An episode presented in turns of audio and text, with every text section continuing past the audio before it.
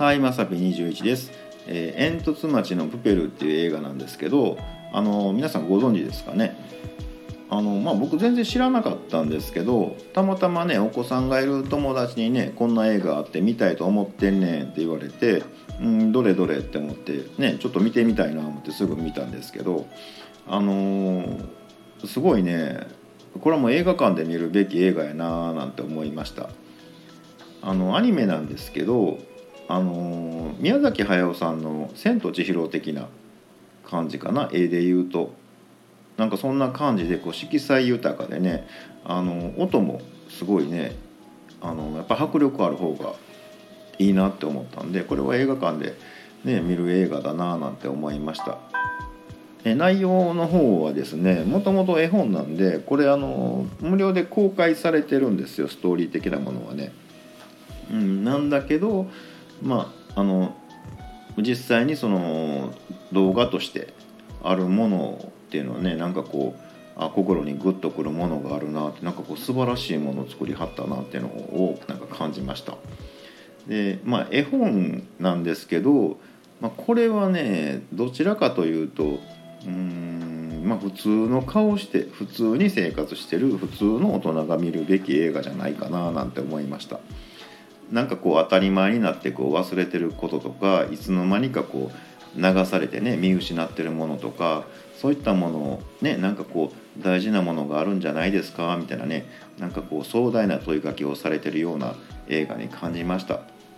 えーね、できたらもう一回ぐらい見たいところなんですけどなかなかねもう今もちょろちょろできないので、まあ、ちょっと諦めなしゃあないんかななんて思ってます。まあ、映画もね僕あの前の4月ですか？緊急事態出てから何回かねあの、まあ、僕平日の昼間しか行かないんですけど、まあ、空いてる時にねあの、まあ、パッと行ってパッと帰ってくるみたいなね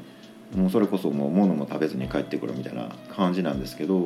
もう映画館自体はもう気の毒なぐらい空いてるんですよね。あのひどい時はね僕となんかおっちゃん2人の時があってで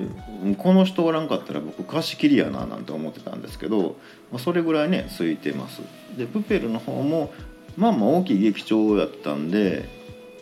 ちょこちょこっとお客さんはね、まあ、いましたけどあの、まあ、でももう僕のシートの列はもう誰もいない感じでもうすごいあの幅っていうのかな感覚はありました。ただねまあ今もうこの状態になったらね行くまでもねちょっと大変やと思うのでなかなか難しいかもしれないんですけどあの映画自体はあの結構いい映画やななんて思いましたまだまだね見た映画とかあるんですけどなかなかねあの出にくくなっちゃったんでうん映画を当たり前に見れてた時もねなんかこうすごい良かったんやななんてねやっぱりこう人ってこう亡くならぬ気づかんもんやななんて思ってます。ね、早く、えー解除されてねなんかこう、うん、気軽にね遊びに行けるような時がね、えーちょっとでも早く来たらいいななんて思います。